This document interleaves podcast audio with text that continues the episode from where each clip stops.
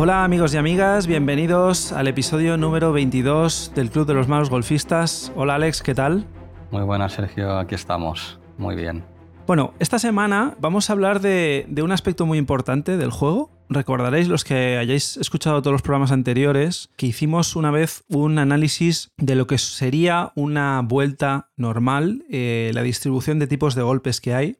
Vimos que independientemente del nivel, sobre todo cuanto más alto es el handicap, pero independientemente de eso, el pad concentraba prácticamente el 40% de los golpes en una vuelta. Pero luego vimos que otro aspecto fundamental en el juego era el tema del juego corto es una parte del juego en la que además es donde las tarjetas mm, rápidamente suben de golpes, con lo cual es muy importante tener este aspecto del juego muy, muy controlado.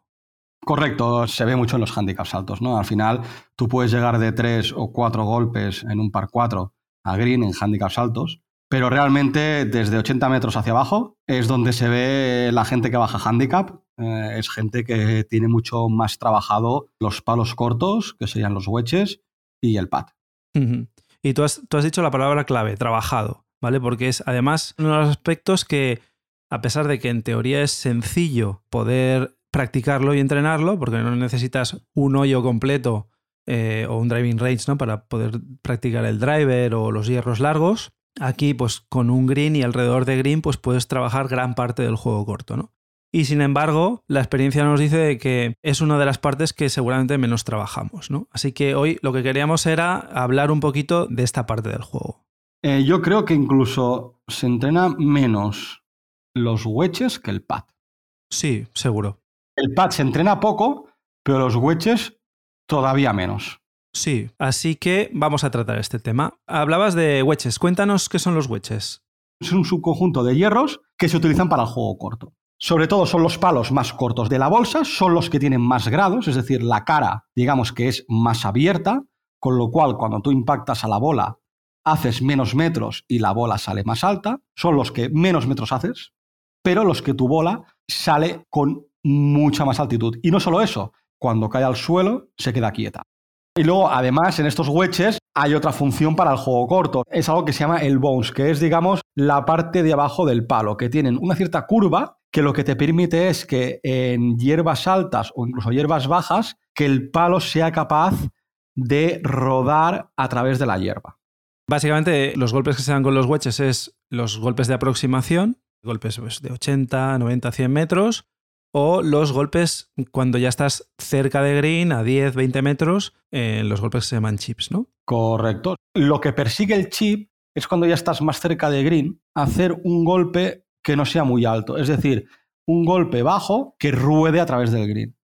Obviamente, pues eh, como había dicho Alex antes, la diferencia de grados hace que hagamos golpes más bombeados o menos. Generalmente como ha dicho Alex, en la bolsa cuando tú compras el set de hierros ya te viene el pitching wedge, que no deja de ser un wedge, pero normalmente pues ya viene incluido dentro del set de palos, que es el palo en el que, eh, digamos que es el wedge en el que se harían las mayores distancias en los golpes de aproximación. ¿no? Es un palo muy versátil porque con un pitching wedge haciendo medio swing puedes hacer menos metros y puedes controlar también la distancia y la altura de bola pero también puedes hacer golpes de aproximación largos de más de 100 metros, 100, 125, 130 metros fácilmente, ¿no?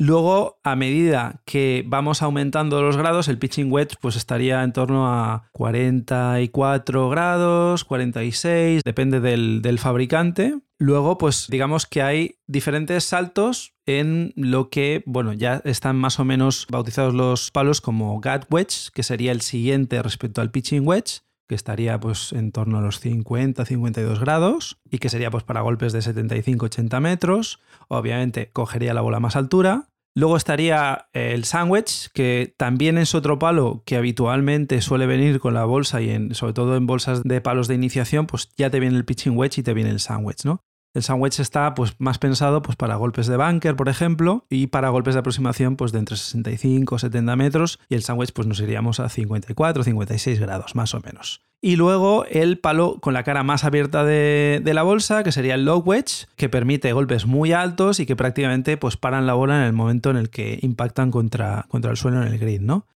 Es un palo complicado. Eh, cuantos más grados tiene, pues obviamente, digamos que el spin de la bola y el impacto en la bola, pues es como menos intenso, con lo cual hay que tenerlo muy controlado. Es un, es un palo que es complicado de, de utilizar. Este estaría más o menos en 60 grados aproximadamente. Y luego, obviamente, te puedes ir a, a palos mucho más abiertos que generalmente en condiciones normales no se suelen jugar. Pues el ultra low wedge, ¿no? Y que bueno, que eso ya sería para situaciones muy, muy, muy particulares, que a lo mejor utilizas ese palo una vez cada ciertas vueltas y que bueno, hay mucha gente que ni siquiera lo lleva, ¿no? Solo un par de aclaraciones respecto a los diferentes wedges que hay. Cuando comentabas el tema de los metros, estamos hablando que, por ejemplo, has comentado que con el pitching wedge está pensado para distancias de 90 metros. Estamos hablando que es una media de jugadores de handicaps muy altos. ¿eh? Claro, si nos vamos a handicaps medios, pues a lo mejor con una PT hacen 115, 120 metros. Sí, sí. ¿Vale? Y luego, por otro lado, comentar el concepto que has comentado del spin. Hablabas que con el lob wedge, el de 60 grados, es un palo pensado para un golpe de aproximación que te caiga en green y la bola se bloquee lo más cerca de la bandera posible. Y hablabas incluso también que en función de la situación te interesa que corra para atrás, con el spin. El spin es un concepto en golf, no deja de ser las revoluciones que tiene la bola hacia atrás. Es decir, que cuando la bola golpea, retrocede y se acerca, digamos, a ti. Básicamente porque la bola cuando vuela va girando sobre sí misma hacia atrás. Cuando tú impactas, la bola ya sale con ese giro hacia atrás. Pues esas revoluciones se miden para cada palo y es lo que se llama el spin de la bola, ¿no? Palos con caras más abiertas tendrán mucho más spin que un driver. Y luego, a nivel de técnica, si hacéis clases, pues vuestro profesor o entrenador pues os podrá dar los mejores consejos. Pero hay cuatro o cinco consejos a la hora de hacer un golpe de aproximación o un chip, que esos son así y siempre hay que hacerlos así y encararlos así, ¿no? Por ejemplo, si tenemos, por ejemplo, un, un golpe corto y vamos a hacer un chip, lo importante es que el cuerpo no se mueva demasiado, es importante no balancearse hay que tratar el golpe como si fuera prácticamente un pat, movimiento de hombros, girar el tronco, eso sí, pero evitar que las muñecas trabajen demasiado. No hay que hacer una traslación acusada del peso de una pierna a otra. Generalmente lo que se hace es cargar un poquito el peso en el pie de delante. El stance, eh, los pies normalmente se ponen bastante juntos y la flexión de las piernas pues es tirando a media, ¿no? Obviamente, si queremos que la bola vaya más baja y ruede más, pues hay que poner más el peso en el pie de delante y quizá adelantar un poco las manos para que en el momento del impacto le quitemos un poquito de ángulo, un poquito de loft y que la bola pues, no haga tanto globo. ¿no? Ese es uno de, los, de las cosas básicas en todos los chips que seguro que os explicarán los profesores. ¿no? Luego, otro concepto, los wedges en condiciones normales siempre se abre ligeramente la cara del palo no demasiado, ¿eh? 2-3 grados, pero eso lo que ayuda es a que la bola pues salga con un poquito más de ángulo y haga ese globo que en muchas ocasiones pues es lo que, lo que estás buscando, ¿no? Por otro lado, también con los huesos, con los palos cortos, normalmente no se hacen full swings. No llevas el palo hasta arriba de todo, hasta donde no puedes más y le pegas el gran cebollazo sino que a lo mejor son palos que subes pues hasta la mitad o hasta tres cuartos del tope y bajas, pues no te diría con suavidad porque la bajada tiene que ser consistente, pero no tienes que forzar el swing a la hora de, usar un wedge. Es decir, a lo mejor tú dices, pues mira, yo sé que 70 metros los hago con un 58 o un 56, pero forzándolo. Pues a lo mejor te interesa coger un 52 y hacer esos mismos metros, pero hacer medio swing, porque a lo mejor lo controlas más. Claro, exacto. Básicamente, al final, como son golpes de aproximación y lo que necesitas es precisión, obviamente lo que vas a intentar es no forzar al máximo tu swing, no forzar al máximo todo el movimiento, sino que tú lo que quieres es ir un poco más liberado y tener ese control extra, ¿no? Que a lo mejor en un golpe en medio de la calle que tienes un margen de error mayor, pues no lo necesitarías, ¿no? Por eso normalmente pues ni siquiera los profesionales ¿eh? utilizan los wedges al máximo de lo que dan. Hay situaciones obviamente en las que te ves obligado, porque tienes un árbol delante y tienes que conseguir que la bola suba muy rápido para no impactar contra el árbol. Pues ahí sí, obviamente. Pero en condiciones normales, cuando haces un golpe de aproximación, intentas controlarlo al máximo. ¿no? Intentas también que el bounce del palo, la parte de la cara inferior del palo, siempre toque el suelo y te puedes encontrar con la situación de que la bola esté en el RAF, entonces hay ese riesgo de que el palo se quede enganchado en la hierba, ¿no? Entonces lo que haces es levantar un poco las manos y en vez de que todo el bounce del palo, toda la base del palo impacte en el suelo, que solo toque la parte de la punta, ¿no? Así lo que evitas es que el palo se te pueda llegar a enganchar porque al final es menos trozo de palo el que impacta contra el suelo y hace que el, swing y el impacto pues esté más controlado, ¿no? Correcto, y además, bueno, también puedes hacer tu swing de prácticas para ver cómo está el RAF, la hierba alta, para ver si es hierba que está muy densa y el palo se te puede clavar, o es hierba que está muy suelta y el palo pasa muy bien, y también en función de, cómo esté la bola. Normalmente en una hierba alta, si la bola está bien puesta, que no está hundida, el objetivo sería pasar el palo entre la bola, o sea, justo por la hierba, para que roce la bola y la bola salga despedida hacia arriba, ¿no? Y que el palo resbale a través de la hierba. Eso es, sí, sí, muy buen apunte. Luego, para golpes más cortos, para chips, habréis visto, y si, si veis eh, a los profesionales en muchas ocasiones, pues hacen golpes con globos que quedan espectaculares pero que son mucho más difíciles de hacer que una bola rodada. Una bola rodada es que la bola se levante poco y que gran parte del trayecto hacia el hoyo lo haga rodando por el suelo, ¿no? Es una opción que siempre es mucho más sencilla, tienes mucho menos margen de error y seguramente intentando eso consigas muchos mejores resultados, ¿no? Siempre está dicho que si puedes, aunque estés fuera de green y tienes la bola cerca, Seguramente patear sea la opción más inteligente, no es la más espectacular, pero es la más inteligente.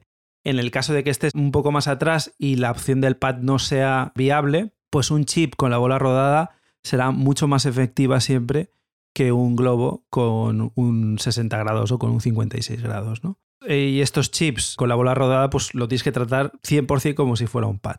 Pero bueno, también va en función de cómo esté el green o la hierba que está antes de llegar al green. Claro, y, y, cómo está la bandera respecto a tu posición, si tienes la bandera corta o no, ¿no?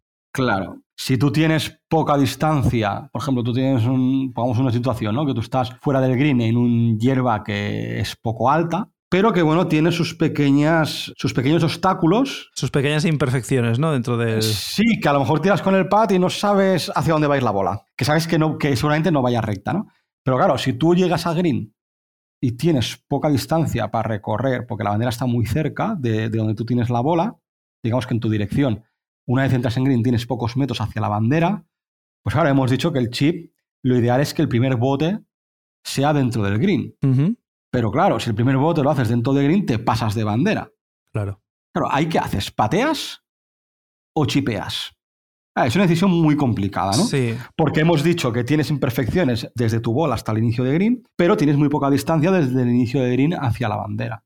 Yo ahí no sé qué decir. No sé qué usar, es que depende si estás en bajada, si estás en subida. Claro. Yo seguramente ahí, por el riesgo de chipear y que se me vaya a cuenca la bola, yo ahí seguramente patearía. Claro, depende ahí la práctica y la confianza que tú tengas con, los palos más abiertos, ¿no? También. Evidentemente, si tú tienes confianza con un 56 o con un 60 grados, pues intentarás ese golpecito que hemos visto en la tele y que es tan complicado. En condiciones normales y para nuestro handicap y nuestro nivel, pues seguramente la opción que tú dices, a pesar de las imperfecciones, para dejarte los dos pads, pues seguramente con el pad sea la opción más viable, ¿no? Luego, otra opción que se me ocurre que alguna vez yo he puesto en práctica es cuando tienes poca distancia hacia la bandera, no coger a lo mejor, tú dices, va, pues me tocaría un 58 grados, por decirlo algo, ¿no? Pero claro, yo sé que no puedo votar dentro del green, porque ya hemos hablado que incluso con un 58 me voy fuera, ¿no? Pues a lo mejor coger un 50 grados y votar antes de green. Sí. Aun sabiendo que hay imperfecciones, pero vas a pasar por menos imperfecciones que con el pad. Entonces, si tú votas antes de green, la bola te puede salir para donde te pueda salir, pero a lo mejor consigues entrar en green y dejarla muy cerca de bandera. Podría ser otra opción. Pero yo me sigo decantando por el pat. ¿eh? Claro, al final son golpes que obviamente son swings muy cortos, son golpes que obviamente la bola no sale con mucha fuerza. Incluso podrías decantarte por un hierro 8 o un hierro 9. ¿eh? O sea, no tiene por qué ser un chip siempre jugado con un wedge. No, claro, claro, claro. Es decir, tú a lo mejor tienes 15 eh, metros hasta green y la bandera donde la tengas es igual. Pues tú a lo mejor no quieres usar a lo mejor un 58 para votar en green porque haces demasiado globo y a lo mejor luego te pasas.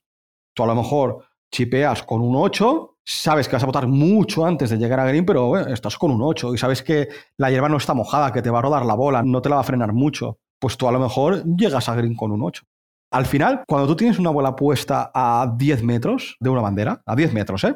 Y no tenemos bunkers ni nada, ¿eh? Y tú imagínate que estás en una calle y tienes 10 metros a inicio de green más 5 a la bandera. No solo hay un golpe bueno. Tú puedes coger un 58 grados, un 60 grados y hacer un globo. Tú puedes chipear con un 58 haciendo bastante, bastante swing para que tu primer bote caiga dentro del green.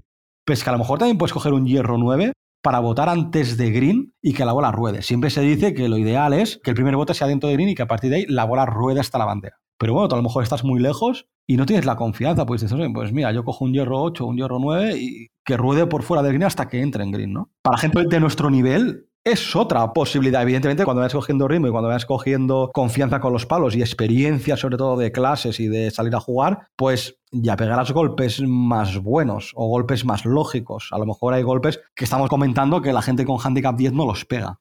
Sí, sí. Y luego, obviamente, las condiciones del campo y de los greens, la, velocidad del green, pues también te puede influir, ¿no? Por eso es tan importante, pues antes de hacer una vuelta, y sobre todo en las vueltas importantes, en las vueltas de torneo, pues siempre intentar calentar un poco y hacer unos cuantos golpes de aproximación y unos cuantos pads en el, en el padding green para tener ese tacto y, y tener esa estrategia de cara a la vuelta que te toca hacer.